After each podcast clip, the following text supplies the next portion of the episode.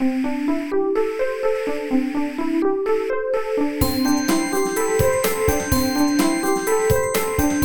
速中文，Slow Chinese。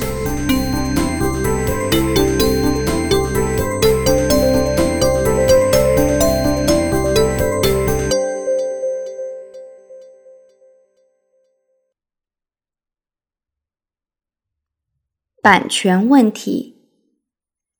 前阵子，新浪微博上有一个名叫王宗元的自由摄影师发了一条微博，说他拍摄的西藏风景录像被中央电视台盗用了。他打电话联系电视台，但是对方。却以各种理由推卸责任，甚至不承认盗用的事实。后来，他只好把电话录音放到了网上，很多人关注和转发，大家都表示支持他维护自己的权利。最后。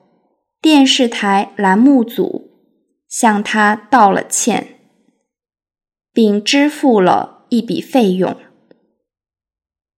这样的结局已经很难得。大部分人即使把事情发布在网络上，也很难得到很多人的关注，因为这种事情太常见了。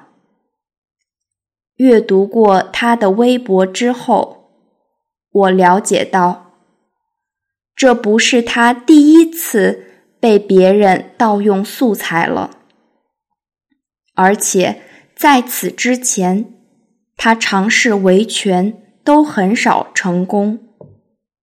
在中国，知识产权的保护意识还很薄弱，不只是照片。录像、原创的音乐和书籍被盗用也很常见。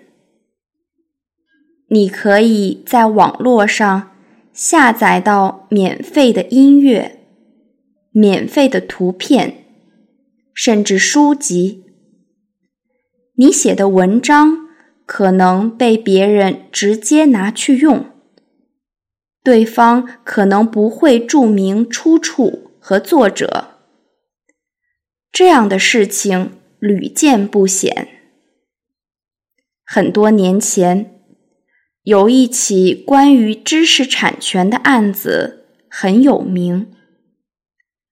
郭敬明在二零零三年出版的小说《梦里花落知多少》。抄袭了作家庄宇的《圈里圈外》，最终法院判定抄袭的罪名成立，但是郭敬明始终没有道歉。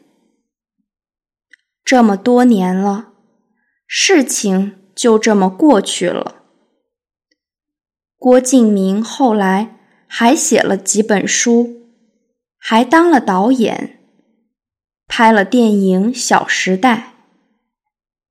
他成名之后，就很少有人再提起这些事情了。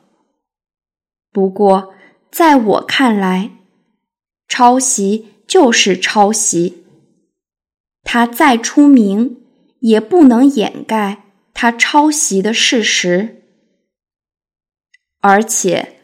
他抄了不止一本书。后来，他出版了一本《幻城》，也被读者认出来是抄袭了别人的作品。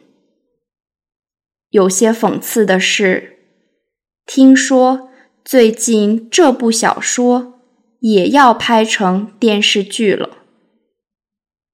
有时候，我觉得。这些发生在中国的事情，我作为一个中国人也很难理解。很多人可能会认为，遇到这样的事情，可以通过法律途径解决。现实是，很多人被抄袭了，花费了很多心血去维权，最后也没有什么用，什么也得不到。希望随着中国经济的发展，法律也能逐步健全，这样的事情不再发生。